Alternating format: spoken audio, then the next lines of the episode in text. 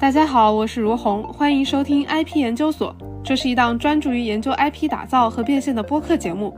通过对话、有干货、有趣的嘉宾，一起来探讨研究关于个人 IP 和品牌 IP 打造和变现的幕后故事、方法论等等一切内容。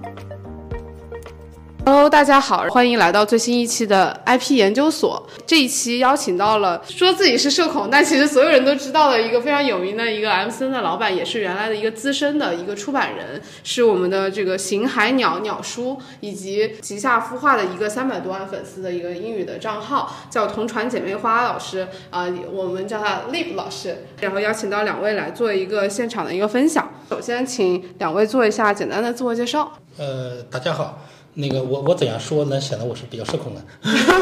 但是我确实是个社恐。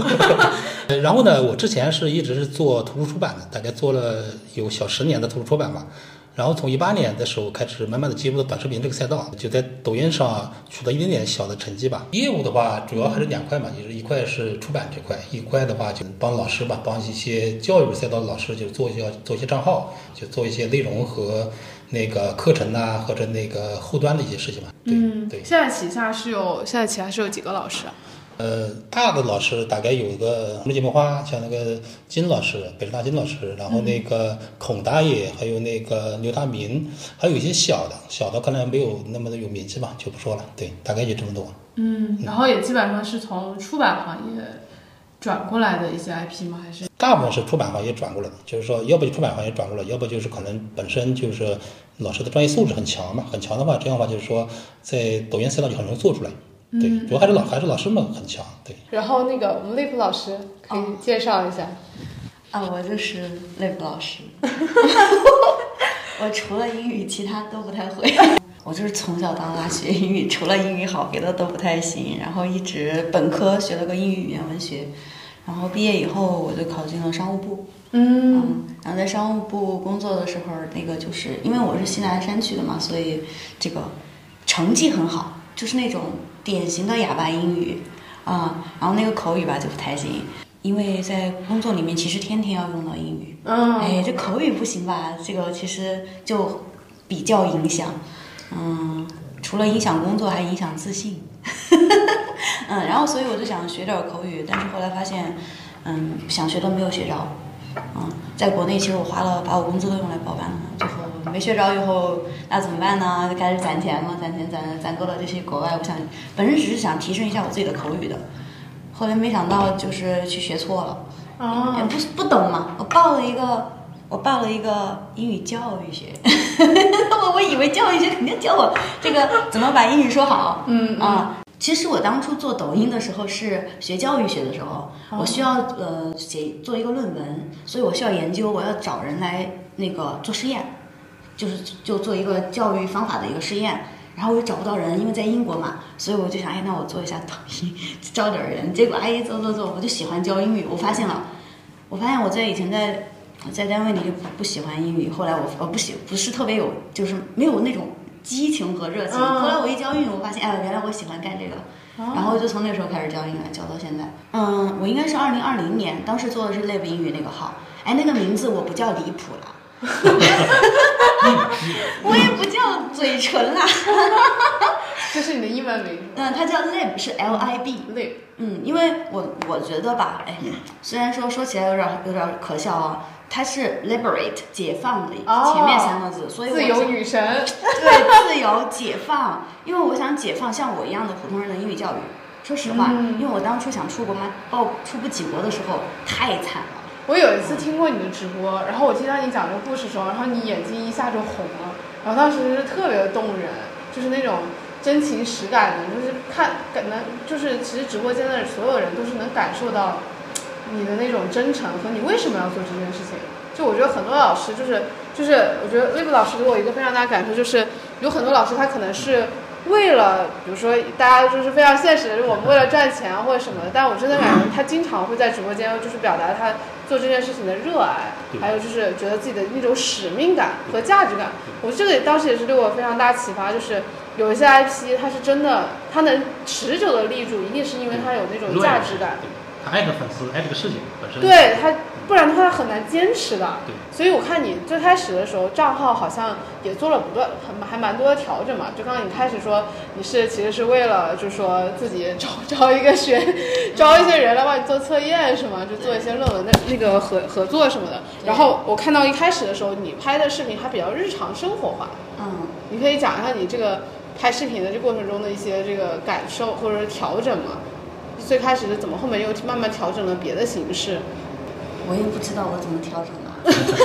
这个这个不行，我说吧。嗯，好呀好呀，嗯老师说一下。他他是我我实际上我实际上是这样认为的，嗯就是说那个因为之前的时候可能是不管是你他是作为一个那个毕业论文吧，为为了做毕业论文，嗯，但是在后来的话，就是说我们确实在发现了抖音里面这个机会还是有的，嗯就特别是那个后来我们出来嘛，出来就见了很多大 V 嘛，跟他们聊完以后，就对抖音的整个的思维、整个的思想确实有次提升，提升以后呢，就我们觉得他把它品牌化以后，确实可以做，所以呢，这样的话就是什么，就是说。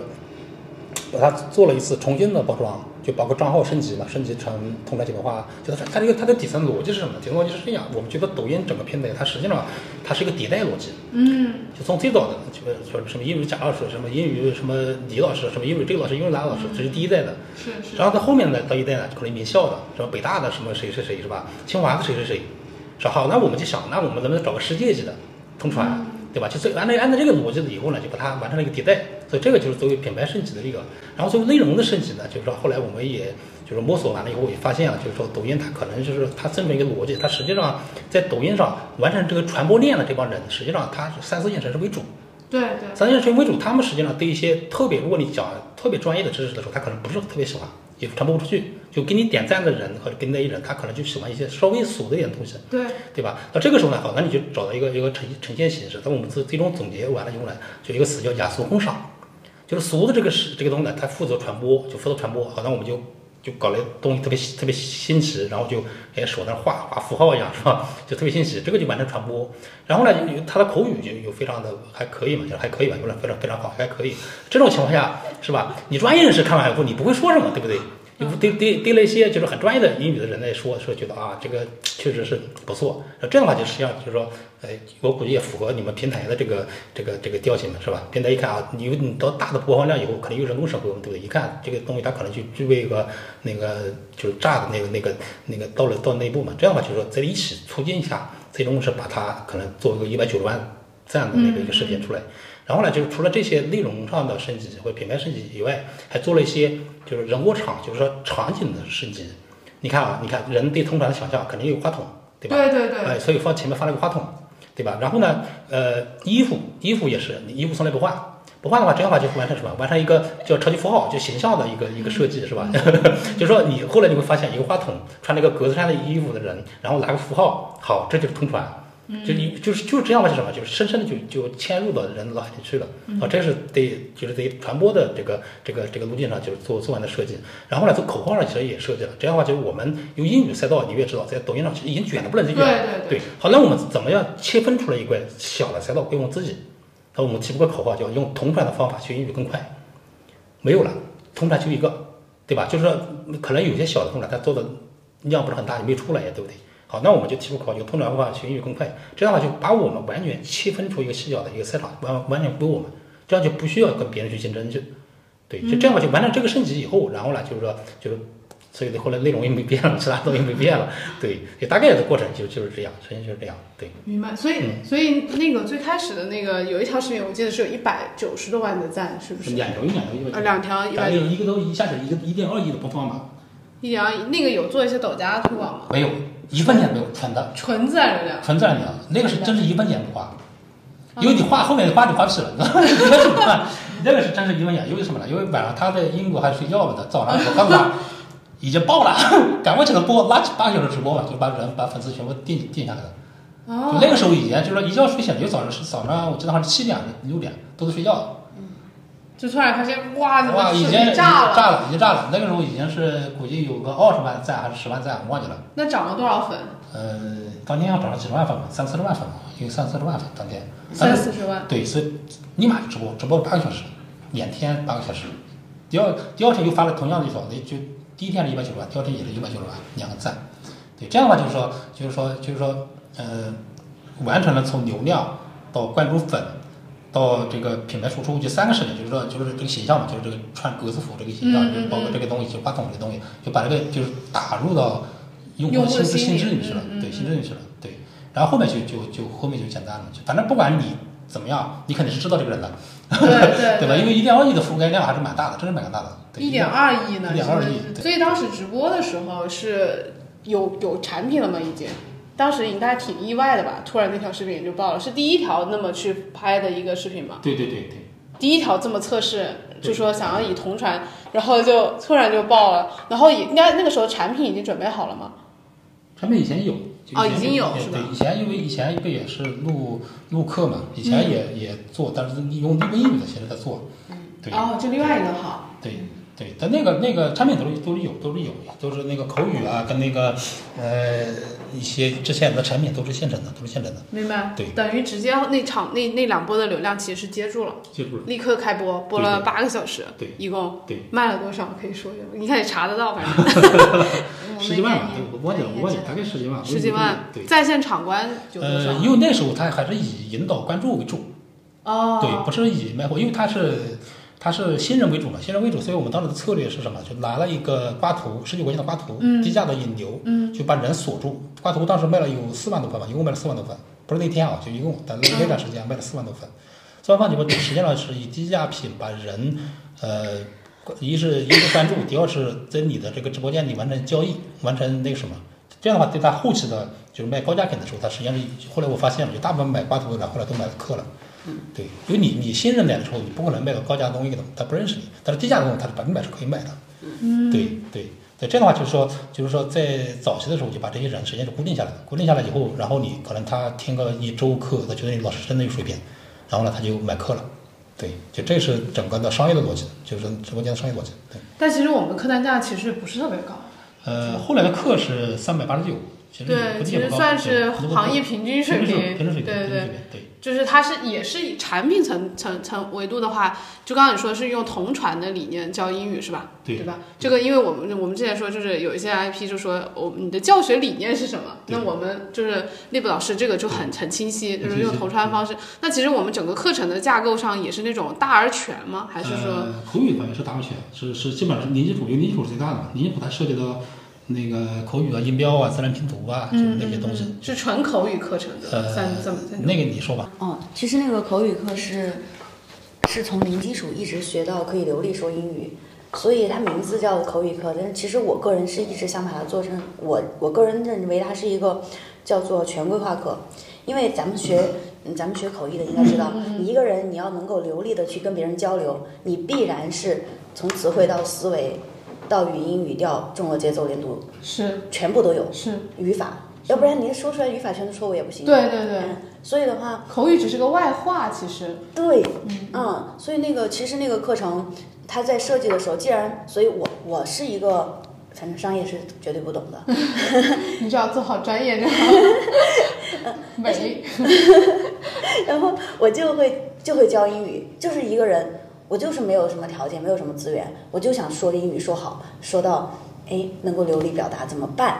然后这就是我的目标。那么既然是一个口语课，我就朝着这个目标去做的话，那就用英语教育的这个角度来去支撑它。那你就需要哎字母要会，嗯啊、拼读要会，嗯然后呢，嗯，音标要会，词汇量要有，嗯，所以我的口语课这些都教，嗯嗯，然后另外，嗯，这些教了之后，这是零基础的部分，嗯然后高阶的就是我当初想学，在国内我花了好多钱报班，哎，一样没学着的，嗯就是我研究完语音学，我知道了，就是我们国内教的什么划线、时连读法，这些都是呃有很大的提升空间的。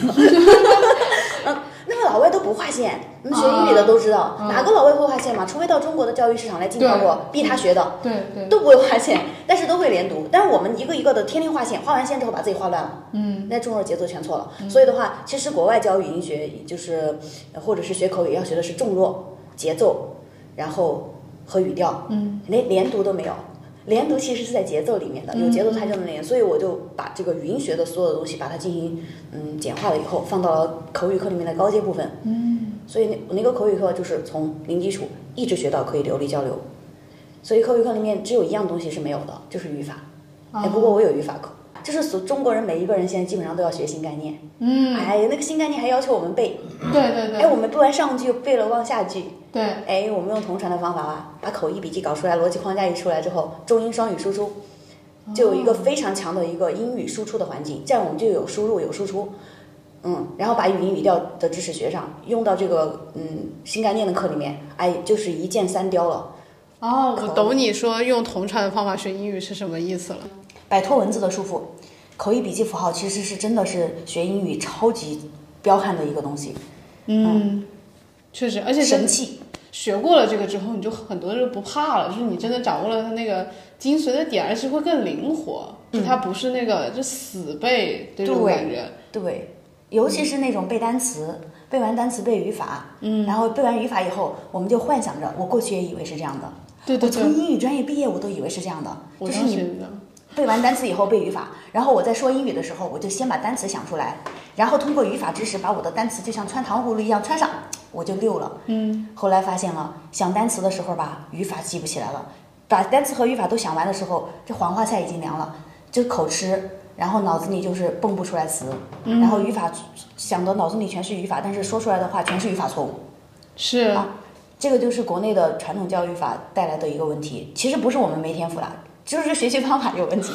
我们背的是单词嘛，所以出来的是全是单词；背的是语法，所以一说英语的时候，你都在想你的语法规则。对对对这句要用现在完成时，好对对下一句一定要用单三记着加 s。对对对对对。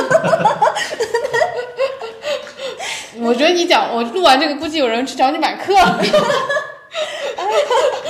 真的，你这个教学，而且你确实是又有亲身示范，还有就是你确实又有海外的这个经验，我觉得这这些结合，就产品上真是无敌的。然后鸟叔这边在营销上动一动，他看见，就就完全没问题。买他的课的人，大部分真的是，真就是是说很多用户从来没有在抖音上买过东西，嗯，你明白吧？就是就是真的是大部分买他的课的人，真的是因为喜欢他的英语，想和他的学才买的。就大部分你你如果你脱流你做千川的话，很多人大部分都是哎可能买个东家买个西家，是是是，买他是吧？结果后来发现好多人一聊以后都是发现，第一次买，他第一次买课都不会怎么用，对吧？还得教他，就靠你来拉新电商 用户人好多好多都是好多都是第一次，对 就抖音电商渗透率又提高了很多。对，所以说真的你破圈确实比他们破的要多。说实话，他们刚开始破，就这个我觉得有利有弊啊。对就是好处确实你破的这个圈和他们用户可能是不重叠的对啊，就是他们可能像像比如水梨和 Emily 用户，就大部分是重叠的，买过水梨就买 Emily，买 Emily 就是它是基本上就是这两个在比。然后，但是你们的圈层是比他们更更宽泛的，但你们那部分用户可能有问题，就是他没有这么被洗礼过。你们的用户可能是短视频用户，然后他可能从来没有做过电商交易行为，有可能。呃不会，下单的太多了。对对对，对就他从来没有刷到过电商广告，但是刚当你刚刚鸟叔说的一个点，我就是还蛮蛮就是让我印象深刻，就是你说我以为你单场场那两场直播你会大卖特卖，没有没有但实际上你你当时做的一个动作是让他们去转粉，是吧转粉，当时是。涨涨涨了有快一百万粉丝吗？呃，反正那几天一共是从四十万粉丝涨到一百九十万还是二百万，忘记了，就那几天涨的。一共是一周，大概我估计一周，撑死一周。太牛了！我觉得这个点就印象很深，就是因为其实现在来说涨粉非常的困难。嗯，你像现在一下子能涨到一个几百万的粉丝的账号是非常难的。嗯现在你稍微涨个什么一个周，什么涨个十几万粉丝都可以排到那个什么涨粉榜里对，面。当时就是榜就是前几，对而且你的几百万粉丝是有一个很强大的倍数的，就用户会看，哎，他就是粉丝量这么大，然后大家都很喜欢他，对吧？然后会有一个很强的倍数。对，但因为因为什么呢？因为当时是主要考虑还是什么？还是因为李普老师他喜欢干这个事情，嗯，他真的喜欢享受这个事情，他是想、真的想把英语，他想他想在英语教育这块做点做点事情，懂吗？想把这个东西传出去，所以说一开始的时候就没有完全的过多的想商业化的东西，所以说把人就先关注多点人过来。对，可能是这个初心就会多一些。还有其他原因，就是之前跟你说的其他原因，可能是这个账号可能有未来别人播啊，或者什么和其他的原因，是吧？所以说没有过多的去考虑那什么，就是说那个呃，在商业布局上吧想的话，未来可能是那个以教育为主，然后呢辅助一些书，其他东西把品牌做起来，后面东西慢慢来嘛，就不着急。对，没有想过快的去把它迅速的就把它就是说，比如说你今天炸了，我明天今天就得卖多少？对对对，我没今天卖一个六一百万，没有这么想，没有这么想，没有这么想。明白？就还是看的比较长长期一些。对，因为如果说你想把这个事情作为一个终身事业来做，作为一个教育的事业来做，就是说，当这这这么长久来做的话，那你肯定是影响力是大于那个成交率的。就我是觉得什么，就是说你你拖流量是吧？你拖千川，你的精准流量你是确实是可以成成一单生意，嗯，能完成交易。嗯但是泛流量它是可以完成一个品牌，就是你很多无用。你看当年的为什么现在品牌少？为当年为什么品牌多？当年因为电视，电视就是泛流量，对不对？泛流量嘛，很多可能不是你精准客户，但是它确实可以完成一个品牌的塑造。对，所以很多很多人他最后呢，他可能不买你东西，但他知道你这个人非常重要。所以说，所以说我们的思路还是去完成一个在泛流量上、泛流量上去到建立一个品牌，去变成一个长久的事情。所以我觉得英语最大的还是对思维的打开是这样。是，而且确实，就思维方式还有这种文化上的东西，就是你确实你多一门语言，就多了一种思维方式。就这个，所以你们的粉丝虽然泛，但我觉得这部分用户他都，因为英语确实像水一样，或者说快消品一样，它是唯一一个就是教育品类里面说是可以就是所有人都能学的东西。对对对哦，还真是。真是对。所以，所以你可以看到，现在我们整个大盘里面赛道最卖的最好的一个是家庭教育啊，就是针对于 K 十二家长的，就是他们怎么就是还是那个有点像学科的变种嘛，就是大家还是有焦虑，比如孩子怎么怎么长大。第二个赛道最大的就是英语赛道。啊，就除了我们说那个职业技能啊，职业技能因为它的细分太多了，但是你说在这个人群里面，英语赛道是卖的最好的，因为为什么？你看像雪梨、阿米他们能在直播间就是不断的这样卖卖卖卖卖，是因为我对英语是有认知的，我知道中国人要学英语，我们要学英语。那你不像有一些课，比如说有一些那种什么记忆力赛道的课，我就需要去。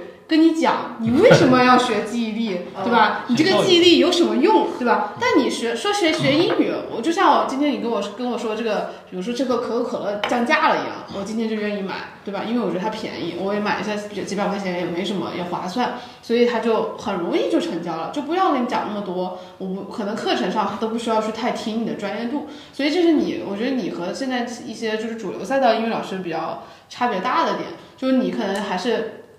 沉浸在比较沉浸在课程的 课程的讲解和教学里面，但他们已经到了就是，哎，我就是一个必需品，哎，我们就是一个可口可乐今天降价了，我给你促销打折，我从六百块钱给你降到三百块钱，你我今天就告诉你。你就买买吧，我今天就优惠，哎，你买一送上买上下册，我送你第三册，现在买，然后你那个都很适合，对吧？一一顿火锅的钱是吧？就这些，因为因为他们对英语的认知是很强的，就是你不需要跟他解释，然后你今天告我促销，他所以他这个逻辑是跑得通的。所以如果你呃你你如果前如果从成交效率来说的话，如果你前面一直在讲课的话，就是其实对成交后期的效率它其实并没有那么的高，但是对于你长期的。呃，品牌价值或者用户粉丝粘性来说，我觉得是很有好处的。对对对，就看你怎么衡量。所以说起再起一个男位号呗。对对对对。蓝位 号去完成商业的，他只做他自己喜欢的事情。他教我不好教会的，他要给我发很多信号，我才会开始哦，好的。这个这个也是基本上操操盘手和那个老师就是非常痛，就是痛苦的一点。没有，我我我我但我觉得那个鸟叔特别尊重你。这一点是，就是他一开始他为你规划的路径就是适合你的，就是，但确实，如果这个老师自己干的都不高兴了，这个事情是不可持续的。对，一定是你觉得有价值，然后大家的方向是一致的，然后大家来平衡一下。但如果就是一味着就说啊，你就要销售销售销售，然后搞得你自己很难过的话，你你也估计也也也觉得很烦。嗯，对，所以所以如果如果我觉得这个思路是可以的，就是他那个微博老师在他直播间里面做他的这个品牌的背书，同步另外一个品直播间在做销售，对其他老师去卖的。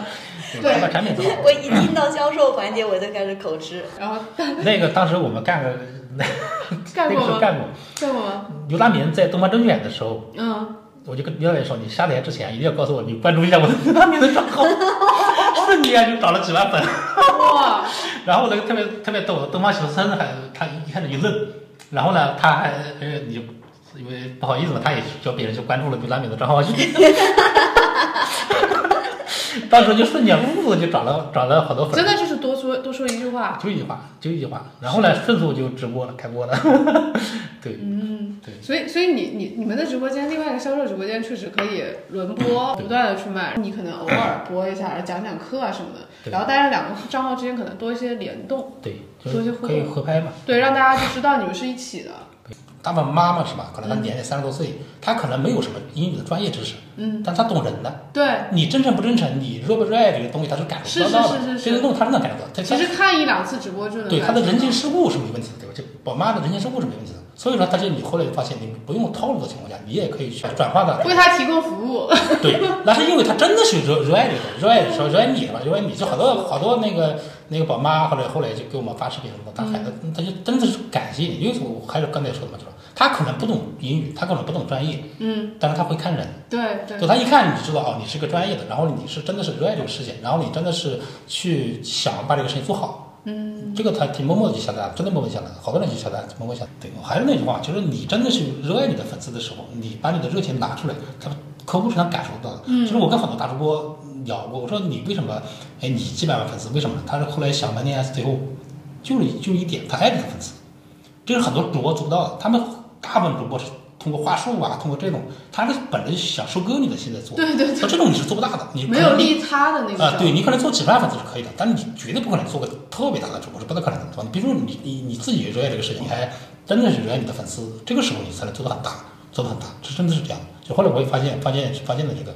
这个怎么办呢？他你怎么从怎么从喜好和热爱和这个商业中间平衡？那我想就就刚才说的就分两个号。对对，在商业的是让别销人做售层，面对，然后其他的东西，你的交流理念，其他东西，我们通过书的形式，或者通过别的东西形式去，通过课啊，通过别的形式，对不对？然后把它传播出去，然后你这边就做影影响力就行了，做影响力，真的是可以影响一些，因为特别，我举个简单的例子，你就明白了啊，嗯就特别像我们这样的成人学英语，基本上不太可能的，对你知道吧？对对，但是用同款这种方法是可以的，你明白吧？哦。三四十岁你可以学，连鸟叔都进步了，他都跟我因为说他他的现在有前个店我看完以后，就是我们最大的问题是什么？就是你说英语，你老是老在那听中文。对，就思维嘛，就是思维方式问题，你但是你口语笔记就解决这个问题，它不需要不需要你想的中文，不需要你想的中文，它实际上是找到一个过渡符号，把这些东西替代了，替代了以后它就可以。要不然我老是想，因为我的英语不好，我老是想就想着它的中文怎么说，然后呢在对应上，哦，我就慢了。我突然又懂了，就像我们那个时候学翻译的时候，对会有一个那个。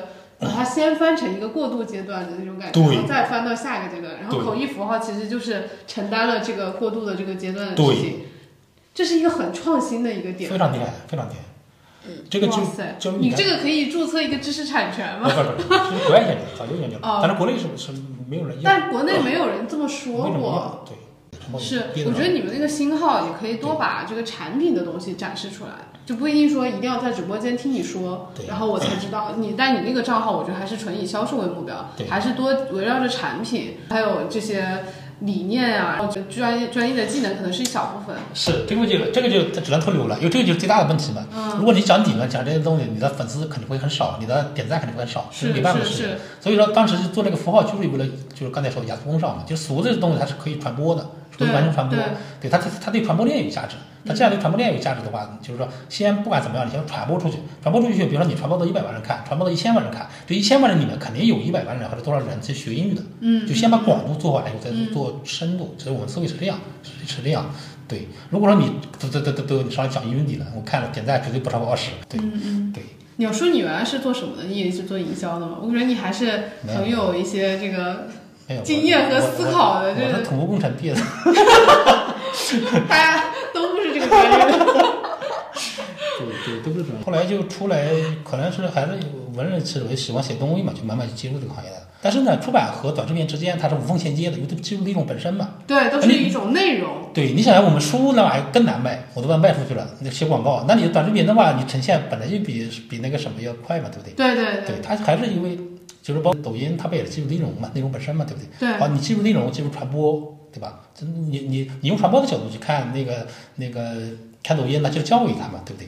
对吧？你可能觉得是那种，实际上它还是还是传播嘛。对对对。传播呢无无无外乎几点嘛，就是俗人喜欢的东西嘛，对不对？它就它就符合传播链，对不对？所以说很多美女是吧？你放美女，你放钱、豪车这种东西俗的东西，它人性的这些人性的东西，它必然有点赞。但是呢，它只完成了一个传播，没有商业价值。嗯，就是雅的这部分是完成商业价值的，就是、嗯就是能切入你的心智的，就是它就是你的专业专业。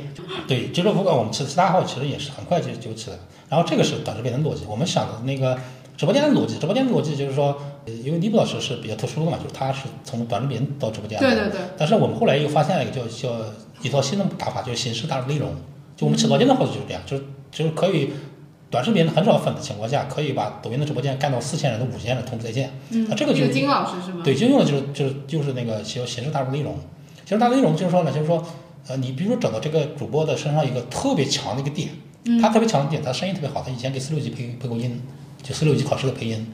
所以他这样的话就说，哦，那那形象不咋地，我们就弱化你的形象，他变得变成个农民工的嘛，一个农民工有一个特外形是一个是一个很土的土农民是吧？但是声音是个法拉利，是吧？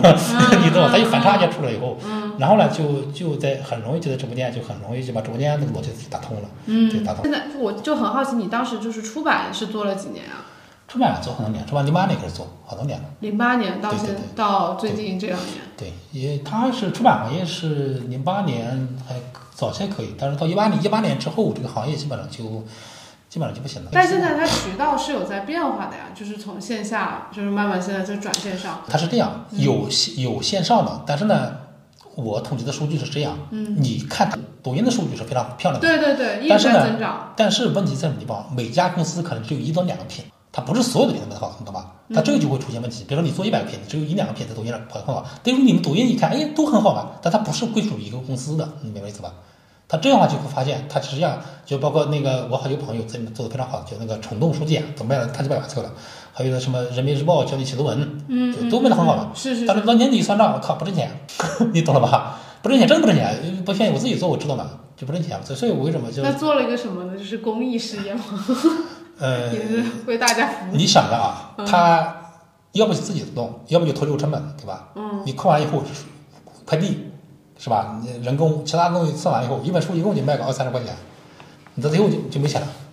你明白吧？他他这样的话就是他利润实际上是很低的，然后你北京的成本这么高，很多一一扣一扣，你纸啊什么东西装起什么什么东西，它实际上后面利润就没有了，是没有了。所以我们想什么呢？把书作为一个 IP 的引流的一个工具，把书和课联动，这个事情是能做的。是是是，这个事情能做，就是说，你比如说我们这挂图卖了四五万份，所有的挂图上都有码，扫完以后，他可能会加你的微信，加完微信以后，从微信里面去销转或者别的东西都可以，这样的话它意义是有的。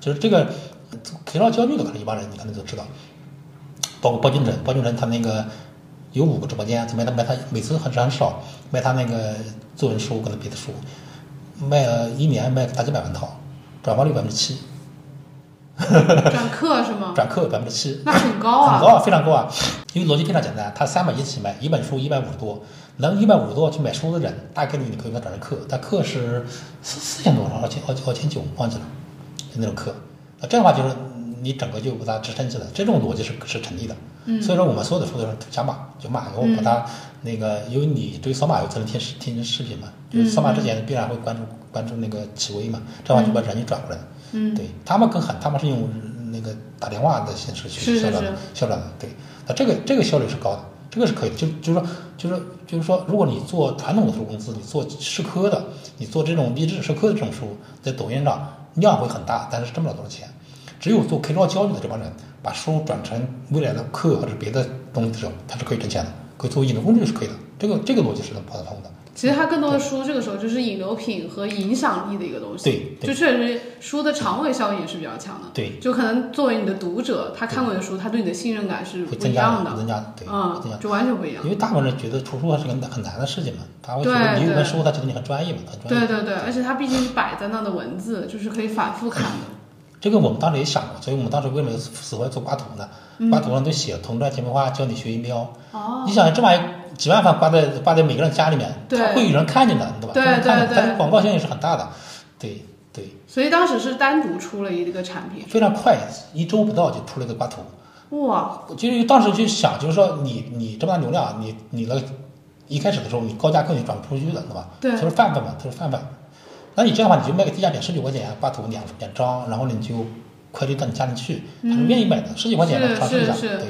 然后呢，但是我们可能就是说也能挣点钱，他挣的不多，但是呢，他好处就是说跟你产生交易的，因为抖音不是这样，你产生交易以后，他下次还会推你嘛，推你对对对对对，对，这样的话，就你慢慢熟悉了以后，他会买你的课。他另一个好处就是什么？他是完成了一个实际上品牌的宣传。就你从那句话教你学音标，挂在你家墙上，你家七大姑八大姨过来看看你，对吧？就是每天都有点印象，哎，对刷到他看看一下。对，对，这个是有价值的，这个本身是有价值的。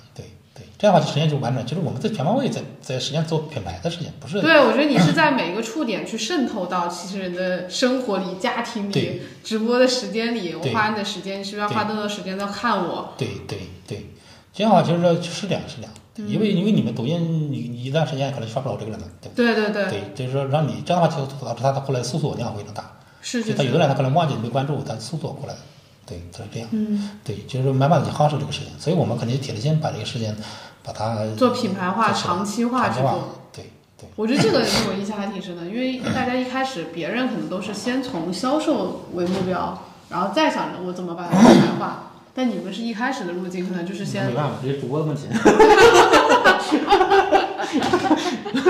太尊重人了。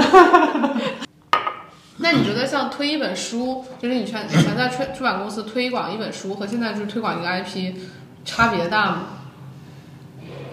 其实 IP 如果它很适合这个平台，它是比比书更容易，更容易，哦实际上更容易，因为你们的算法实际上是太好了，太好了以后，它实际上太好了以后就可以被利用，对吧？对，因为之前你扩大扩大不到，比如说你你就之前的广告，不管你是做电视广告，你做报纸广告，那、大部分人实际上是不看的，对吧？实际上不看的。对你不知道，你就是人家以前开玩笑，你不知道你投的广告费有多少花。了一半都是浪费的，对。对，但是你们现在太精准了，太精准了，这个事情就好办了，这个事情就好办了。嗯对，但图书这个东西，确实都还是最后要靠人来带嘛。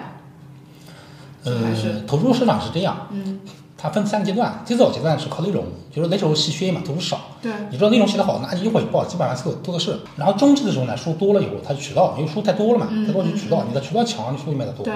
现在呢是靠流量，就它也时代变了。因为抖音的话，如果给的流量大，这本书就爆了，可能之前都不知道这本书，突然就爆了。嗯。对，它就流量，它它实际上还是有个有个转变，就它还是就底层逻辑还是还是不一样，还是不一样。对。对，就、嗯对，就这就是那个卖书的那个逻辑。但是 IP 的话，我觉得最后还是你喜欢粉丝，粉丝喜欢你，就这么逻辑。你说到底就这么逻辑，对吧？对吧？你你喜欢粉丝，粉丝喜欢你，对，就这么逻辑嘛，对不对？那你就你就你就想怎么去让让他喜欢你们，对吧？对，就看你是走投流模式，还是走这种影品牌影响力模式，嗯这种这种导不一样。他有的人销量能力特别强，那你可能觉得做短视频他火不了，但是他一到直播间他就他就放光芒，就这种他就那你就直接就投流完就完事了，对不对？嗯，然后但这种就还是属于流量，它不是品牌东西，就是说对这个当年的那个 K 歌交易是一样的，对，你好多名师动不动一年卖好几个亿，结果你把流量撤完了以后，你发现他他卖不动了，根本就不认识他，不认识他，对，谁都不知道他，对，不知道他是对，谁。他这这就不是这个就是有点像电商的流量逻辑，对流量逻辑没有任何品牌的沉淀。对对对对，这个就就是问题，包包括那个什么那个果果月夫妇是吧？那卖的挺好，对不对？啊，大但是你要你要是把你你要把那个流量那个那个撤完了以后，不是他觉得就什么果果月吧？当然我稍微好点，还还有一点，还有一点，还有，IP，还有 IP，对他就完全没有 IP，他就完全就靠那种流量去堆起来，堆起来，然后给你洗脑，不停的给你洗脑。他有一些低认知的人，他卖的卖的东西不是很贵嘛，他就他就要收割他。但是你把东西抽完了以后，他就谁都不知道他，谁都不知道他。所以，所以那个像那个老师这边后面的也会给他在各个平台还会再继续做一些品牌的事情。就商业本质的逻辑我们想通了，早就想通了。因为，呃，做书的好处就是你跟各行各业各种人对，都都挺挺底。书有点像一个就是窗口，对吧？我现在做书就大部分是连接器，就说我现在我一个口号就是我只给喜欢的人做书，啊，就是说大家做个资源，要不做个资源交换，要不就走的，哎，我觉得你挺喜欢你的，觉得你东西写的挺好，然后我就给你弄个书，反正也不挣钱，是吧？交个朋友。但是它的好处就是它能给你传递很多思想啊，它给你传递思想，它给你传递很多信息出来。啊，这这样这样的话就是什么，你在做书过程中，实际上你对对品牌啊、对传播啊这些东西的实际是很熟悉了，对套路是很熟悉的，就是商业的东西是很熟悉的。然后呢，就是当然你光有商业是没有用的，还得那个具体的人去配合这个事情嘛，对不对对对对，配合的事情。对，那你要做干好多事情，你就不说不说别的东西，就是你共创是吧？共创这个事情就可以拉一波流量，对吧？其实我们当时的那个，呃，有平台大部分报完以后，它的热度十五天左右嘛，嗯，是吧？就热完十五天左右，可能还更短一点 他那当时有两条，十五天左右。啊，两条嘛，叠加。对，十五天以后就好多人就拍动画，拍动画，然后就把它延续了，延续了十五天，等于一个月左右，跟随。跟随那种，对。它实际上它有很多套路的，套路这个套路是能用的，是能用的。这这种可以用，你还有那个那个拍就公众号也可以用。然后呢，像你说的那种，帮一些别的大的直播间你去出现一下，对实际上也是可以。你也可以跟，比如说你们你认识一些大 V，你们两个去同时播一下，你就到他直播间做个客。我现在也发现，就是机构越来越往 M 森化去就走了，就大家是融合的，他们要学习做更多的内容，但是然后个体户或者说个体的这种经营或者小团队的时候，也要慢慢往机构化去去转变，要学会做广告、做商业的一些经营，就是长周期的经营，不能够只看眼前或者就是只做内容，因为效率太低了。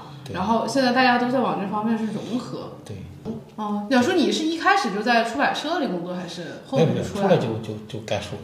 你就自己在做书了？对，就一直是独立的一个状态。对一直自己自己做做自己做出版。对，哇塞，我还以为你是没有没有那那那其实你在选题上你也有很有自己的嗯，经验。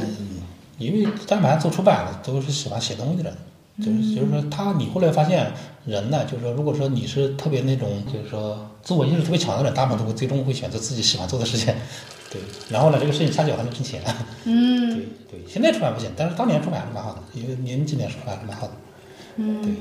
对，现在出版就是说，它可能是就跟影视一样嘛，它它有出即兴，所以说它最后它它但是它技术内容本身就没有问题嘛，技术内容本身就没有问题。对，不管是现在是抖音是吧，它未来可能 VR 是吧，可能是，但是对对。对但它需要内容嘛，对，对对对。需要内容，对，其实其实我觉得课程是帮助出版这个产品回归了一些价值的。就是你像一本书，其实国外的书挺贵的吧，非常贵。对吧？然后一本书好几百，对吧？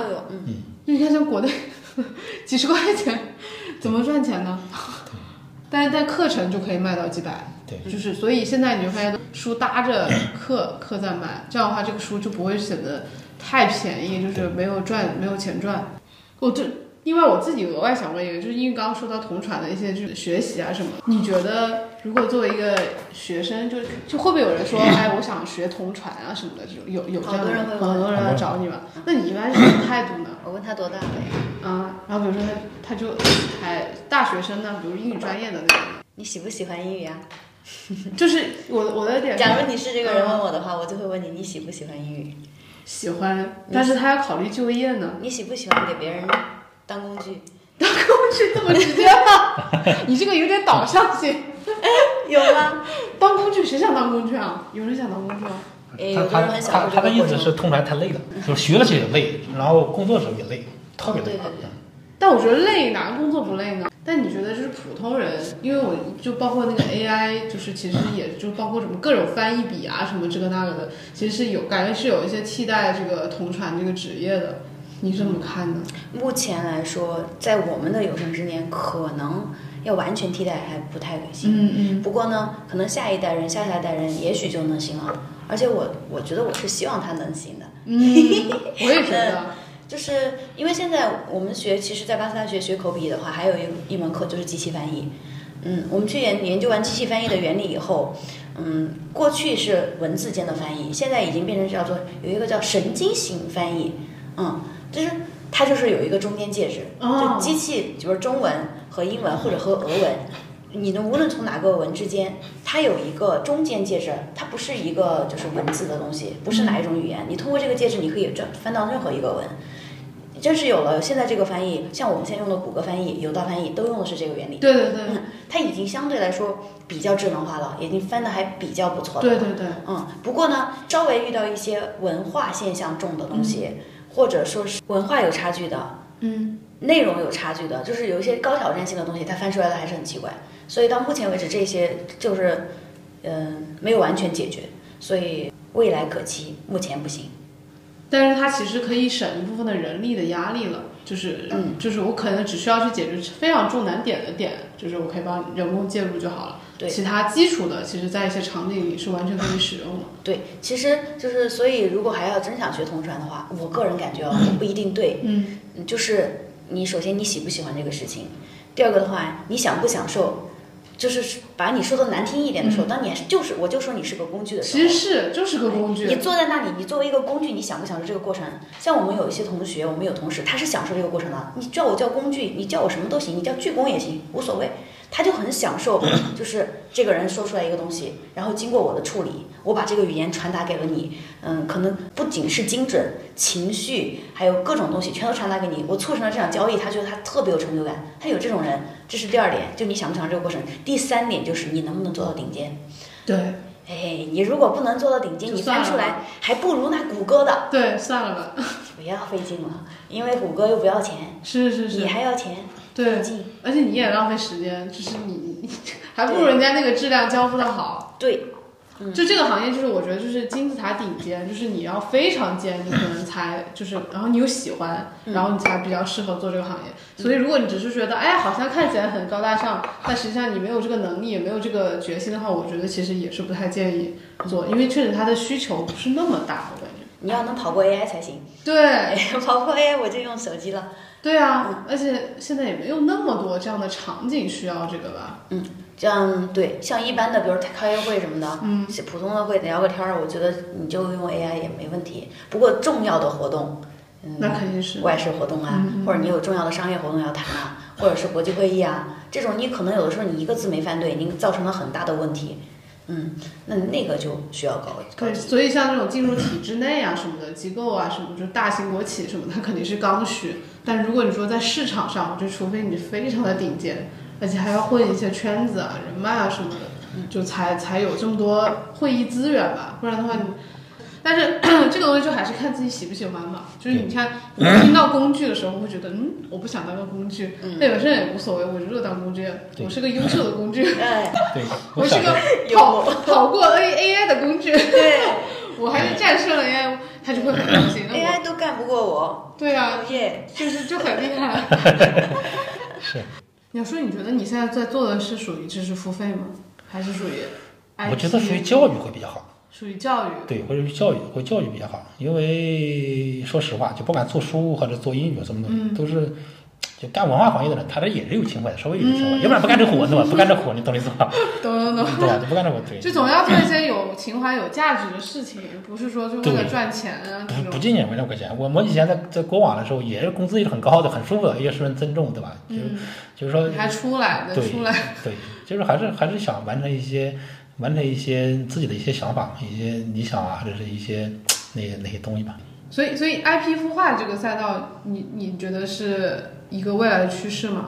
嗯，它有几个，我觉得有几个方向。嗯，就是说，现在有很多企业他自己能做，有 IP，有那个抖音部门，有那个短视频部门，但他做的并不好，因为他不懂对对对这个思维。有一种模式是可以的，就就当年那个农村里面养小猪的模式一样，就你先把小猪先养，养差不多，因为因为因为小猪仔是特别容易死掉的嘛，对不对？好，你先养养差不多大的时候，再哦卖给他。实际上这个这个方法是可以做的，就是你可以养主播，比如说我先把主播先培训，比如我我搞珠宝赛道的是吧？好，我先把主播先卖卖卖完以后发现他的可以可以卖了，我把整个直播间打包卖给你，卖给企业，你是卖珠宝的企业，这个赛道是可以做的，这个赛道是可以做的，你明白意思吧？就是完成了，就是现在。嗯第一波已经已经被人收购完了，就是那帮人搞培训的是吧？嗯我教教你怎么样怎么样怎么样，花多少钱？发现结果卖不出去东西，啥也不行，对吧？那我还不如把主播把他培养起来，哎，能卖东西了，我再打包给你，然后不管是谈分成还是谈什么东西，啊，这个是我觉得是可以做的，这是这是一个。第二个就是说，就是说同样金毛话那样，你做南威号，南威号本身呢，就是它有流量是吧？它有流量以后呢，你在上面去练。有很多人他没有流量，对不对？练练完发现哎你很适合直播，好，那我就给你单独起小号，这种也很效率很高，就别那个，嗯，别那个你你抓一个人过来，你培养他，培养他以后呢，现在做到这边那个周期太长了，嗯你就直接上来让他卖，你卖不动人就 pass 掉，嗯，就 pass 掉，就效率会更高一点，对对，会效率更高一点，对。要不然的话，你我以前干过这事情，就一看，哎，这个人长得挺能说的，长得也不错，我觉得他能起来。结果签签完，干服务了半个月，服务了多长时间，发现他卖不了东西，他做不起来，你为？什么？你觉得是他呃自身的问题，还是说他就不适合做这个？各种原因吧，就那它不这不一定是一种原因，但它最终的结果就是它可能就是就是说就成功的概率，反正反正叫概率嘛，它成功的概率可能不是特别高，对吧？不特别高的话，那你怎么办？你最终你最终的目的不就是为了卖东西嘛，对不对？嗯那我我给你一个流量平台，你再上来卖得了呗，对不对？你能证明你能卖好，那你就给你起号，给你起个单独号，嗯对这个逻辑我觉得也还可以，对也还可以，对效率会更高一点，对吧？要不然你可能有的时候你你说你阳光好，你看中一个人了，但你你没有拿上来试完以后，你是不知道的。是的，是的那你一般试多久？你会作为一个判断标准？呃，起号一般十五天左右，十五天起不来，说明它不不适合短视频。直播间的话，大概在七天到十天左右。那你这样的话加起来，实际上就是得花出来一小一个月时间，太慢了，懂吗？这短这短视频时代太慢了，对。那你还不如搞个现在的号，你干半个播播个三四天就知道了，几场就知道，反正流量给你了，对吧？你播去，对，这种可能效率会更高一点。你这个还挺快的。快就要做快，对。因为短短短短短视频的话，我们就有套打法，大概保证十五天能爆，十五天不爆也就说明这个号是废的，当然它它有概率啊，十五天你就能报，十五天就能爆你觉。得关键点是什么呢？呃，信号与权重，嗯，信号本身有权重，其实如果信号有权重你还起不来，你就起不来。那视频上你更多的是你会去做它的定位啊什么的，然后还会你觉得更重要是什么选题吗？还是什么？嗯，就是说，就是说，说到底就是人货场统一，就是你这个人长相是不是就干这个事情了？就跟演员叫脸谱化，实际上抖音的脸谱化更严重。嗯，就说你觉得你这个人长得就是就是老师。嗯，我们以前一个老师，有个老师，他其实挺好的，就是那个口语挺好的，他也做过新东方老师，各方面都挺好的。嗯，但他就是不行，你知道为什么不行吗？长得太媚了。哦，不像老师就是他，我跟开开玩笑，他吸引老公，他吸引孩子的爸爸，他不吸引孩子的妈妈，你懂我意思吧？你懂我意思吧？老色粉。对，这个这个你怎么卖东西？你没法卖嘛，对吧？你没法卖东西，对吧？所以说后来他自己后来就给跟别人合作，他不不露脸，就是他的话术各方面都没有问题的。他帮别人去卖那个，有段时间不卖那个卖线索的嘛，就是卖什么什么嗯考研的、什么低价课，对考研的线索，人家一人家一上线一天能卖好几千单，就是就是他销量能力是没有问题的。嗯，但是你一出镜，不行了，那就没法弄，关注的全是爸爸。你懂了吧？那这个东西没有办法，你不是说他专业不好，是吧？他专业扮扮不了丑嘛？那个没办法，就是人他他就是就是抖音的脸谱化非常严重，非常严重，对，脸谱化非常严重，就是你长得像干这个事情的，你就能干这个事。所以你会基于他的长相去帮他匹配他的这个场景啊什么？呃，找出他的优势吧，各各方面优势。就比如金老师，金老师他声音好，他其他的长相可能就不行，好，那就把他把他其把他的其他的外形把他拉低，嗯就突出这个东西就完事明白。对，拉低，对。所以其他的人其实也是一样，就是找出一个特别长板长板的地方，对，把长板放大，首先长板放大，对。所以，所以 Lip 老师的长板是什么？当时就是同传的这个场景吗？呃，就是说那个他的长板很多嘛，就是说因为长得好看嘛，然后英语口语也不错，也不错嘛，对吧？然后呢，他实际上那个你包括你你个你的俯视啊，这些东西，它实际上是它有有个心理暗示，它在俯视你，对吧？哦，你懂了吧？你通常天花板嘛，对吧？它在是是是对是它实际上有心理。这个也是设计的。呃，但是就是说总结出来嘛，或者总结出来，就是说发现这些东西，就是说，嗯，它有的东西就是你在做的过程中，你会慢慢的修正，对吧？会修正，会修正。修正，实际上这些东西它实际上就慢慢的就会就会强干预别人的心理，就这个才属于什么？属于还属于那种消费心理了，消费心理。对，对，消费心理就是就像你去呃 LV 店呢，去那种那个奢侈品店一样对，它的服务员是很傲慢的。是是是如。果你高端东西，它必然是傲慢的，对吗？就这个是符合大众的认知的。这好像我既然这么这么高端，那我们就得端在上面，对吧？嗯但是你进直播间后，它又很亲民，对突然发，现直播间完全和那个对短视频不是一个风格。不是风格，对 对，这个这个就是就是就是差异化嘛，就是差异化。就是如果说就是就是这个这个你直接讲个简单的心理就行了。就如果说一个店里面是吧，你想本来你想吃个馄饨面对吧，十几块钱，你如果你开个这个店装潢装修的那就更金碧辉高煌，金碧辉煌，你根本不敢进去，对对对你根本不敢进去，对吧对吧？对，所以所以说你在短视频的时候。在在完成那个沾点的心智的时候，你可以这么做。在直播间你就不能这样的，这样的话他过来消费的，对吧？他不是过来那什么，对吧？来了都是客嘛，对，你这亲和力就出来，亲和力就出来。还是要赢一赢的。对对对对，所以说它逻辑是不一样的，实际上不一样的。直播间其实就是一个门店嘛，对就是门店是你打开店，然后就我我们说，我经常把那个抖音比作一个 shopping mall，对吧？然后你就是一个场子，然后对大家每一个店，这个你是一个英语的门店，对你可能是个达人店，那个店可能是个品牌店对，那个店可能是个买手店。然后就比如说像刘源什么的，我觉得他们就是个买手店，就是买手就在这儿我帮你挑选，对吧？你就来相信我就可以了。然后你可能又是偏呃个人的这种品牌店，然后有些就是大机构店嘛，然后就看你想去哪里买。对，短视频算是做生意，但是那个直播间不不不不能做生意，直播间你要做生意就完蛋了，直播间还得亲亲民化。是直播间，你刚刚说七到十天，你也基本上就是主要这个主播他熟悉的流程，应该慢慢就好一些了吧，就可以。反正老金的直播间当时就是说从没有他他是没有粉丝的，对吧？哦也基本上基本上是没有粉丝的，他是随便哪个号测试的，大概七天左右就爆了。就是他还是形式他的内容嘛，形式他的内容，对。就是就是就是说白了就是抢你们的那个极速流那个那个啊，那个打那个极速流广的广广场推荐是吧？呃，广场推荐，对，就它它的逻辑非常简单嘛，就是你你他会五分钟会推荐，你把五分钟做好了，产出做好了，他会推十分钟，十分钟做好了推十分钟，就把这个逻辑放大了，对，把这个逻辑放大了。但是交易数据还是得做一做，以后。交易数据它是这样，交易数据通过那个你的送资料去筛，筛完以后呢，把一些本固定，就是说，但是它周期会长一点，它没有那么快，它没有那么快，所以它积攒，比如说你积攒个五万粉、十万粉，就看你的每场关注你的粉丝是多少，然后决定后面的销转。对，就是你要积攒个五万粉丝的时候，你可能销转一场，就是卖一场可能卖个一万多块钱，就这样。嗯对对，它效率肯定比现在要低，但是它的好处就是说你不透露的情况下，你有人，然后主播的感觉会特别好，你人多嘛特别好。对，然后呢嗨，呃对然后但之后他可能就会觉得，哎，怎么人少了？呃不是，然后把他的什么念出来，把他的那个主要是把他的转化念出来，转化转化念出来，因为他模糊嘛。对，你要说一个一开始是三五个人，他就不愿意干这个事情了。你明白意思吗？你因为因为有的人他是这样，他很倔强，对吧？他一开始看我前天干一万，我今天就赌博心理一样，对吧？他就死，他就容易死磕，对吧？他觉得是可以的。我觉得你可以揪一些其他主播的想啊法，就不是说在线人数特别高，我们就能卖得好的。啊，那个他是知道，后来就慢慢知道了，慢慢就知道了。对，所以，所以刚刚回到那个，就是未来你们两个主要的分工性的话，也是就是内部老师这边负责呃，就是专业上的内容，然后所有东西就是其他的都是你来做，是吗？嗯，商业的话肯定是这样，商业跟定位跟那个商业定位后期后期的运营，嗯，对，因为有很多 MCN，他比如说你看那个李子柒对吧，和 MCN 就拆伙了，然后但是其他就很多那种 MCN 和那 IP 合伙的那种，就很容易就出现一些问题。你一般是怎么处理这种情况的呢？嗯，或者你有想过这个架构未来会怎么样更我稳定？我感觉最好的是这样，就是说先肯定是合作，嗯先把钱挣了，嗯能挣钱就说明这个事情能干，能干以后呢，如果你有技术领先的话，我估计最后肯定是两个合作合伙公司。就一开始是签签简单的协议，后来就变成公司，变成公司的话，那就肯定是，就还是看你能力吧。就是你因为那个那个李子柒的最大问题应该是他当时架构的时候，可能是把，就是他不懂商业嘛，所以把它框的，我觉得最终最后还是真诚一点比较好，真诚一点，就是说你真诚一点比较好。对他可能拿的那个，确实这个事情离不开那个大 IP 的话，他肯定是最终是那什么，他会多一点。对，就是说去啊这句话，就去的人啊，但是呢，最终品牌或者把它变成个图腾，就是最后或者可能也变成机构嘛，变成机构是一样的，它是一样，最终路可能是这样。就不管是你主动的选择，或者是你被动的选择，最终都都结构化，就去 IP 化。那这样的话，他就他就觉得很合适，对吧？他就觉得很合适，他觉得你看我没干活的时候也能挣钱，对对，你懂了吧？对 对对，最终可能是这个路。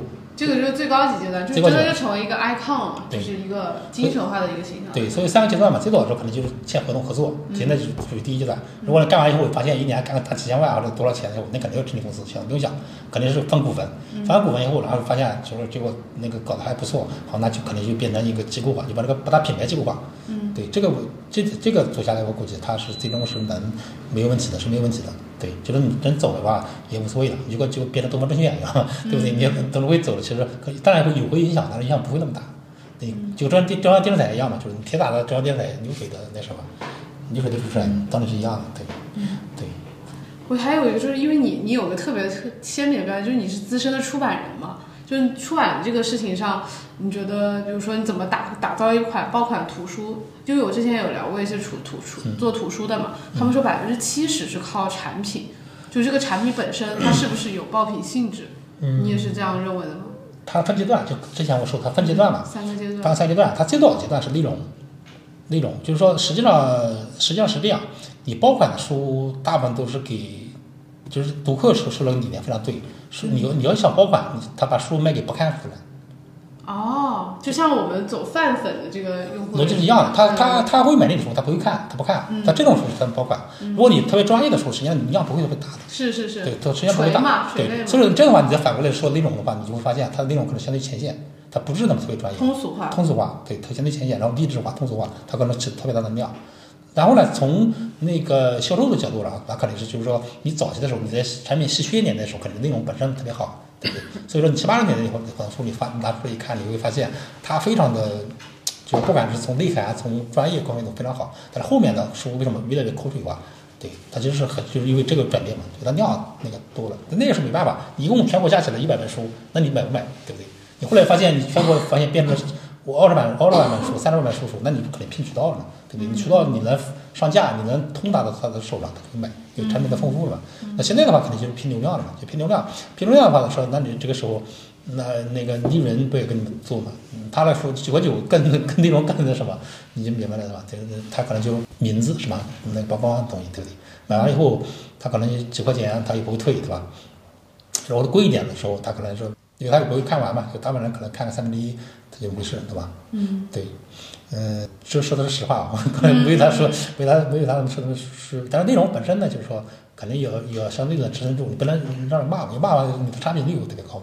对是。那我再问一下那个老师，就是啊，你这边有，就是你你你二三年的规划是啥呀？或者是未来的？啊，我没有啥规划，我除了会教英语啥都不会，有啥规划呀，邢老师？嗯，你自己呢？就是好好教英语。让同场节目话找到另一个姐妹是吧？哦，对，好多人应该问你，你是不是一个双胞胎啊？是不是？哦，对他们都觉得我是双胞胎。因为你那个头像就有两个人啊。哇，那是我设计的，设计的两个，对，就是把它 copy 了一下，反了镜像了。是为什么呢？这也是为了说有一个群体的概念嘛。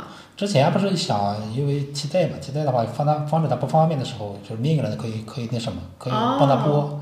对，但是如果说他决定做这个事情的话，就是他还是要找一些，就是说姐妹们很容易的，对，就是比如我把北外高翻的找来，我把什么人大附中退休老师找来，嗯，就这样的话，就是说就会就会好做一点，会好做哇，一点。你从一开始你就怕他就是不方便，就开始想到了。我想团结就是有实力的人，嗯嗯，然后有识的人一起做一起来教英语。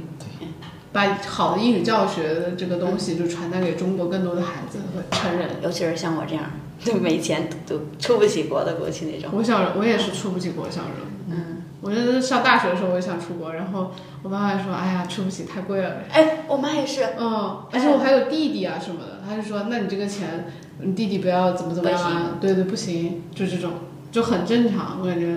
然后我说，那算了，那我就考研吧。哦，你这样子考的，对，就那我对都是这样。懂的，对，就所以所以现在就是你像那个偏远地区，有贫富差距这么大，对，确实是很多人都没有办法接受到好的教育。嗯，那好，那我们今天就聊到这里，感谢两位的时间。好，拜拜拜拜拜拜。嗯。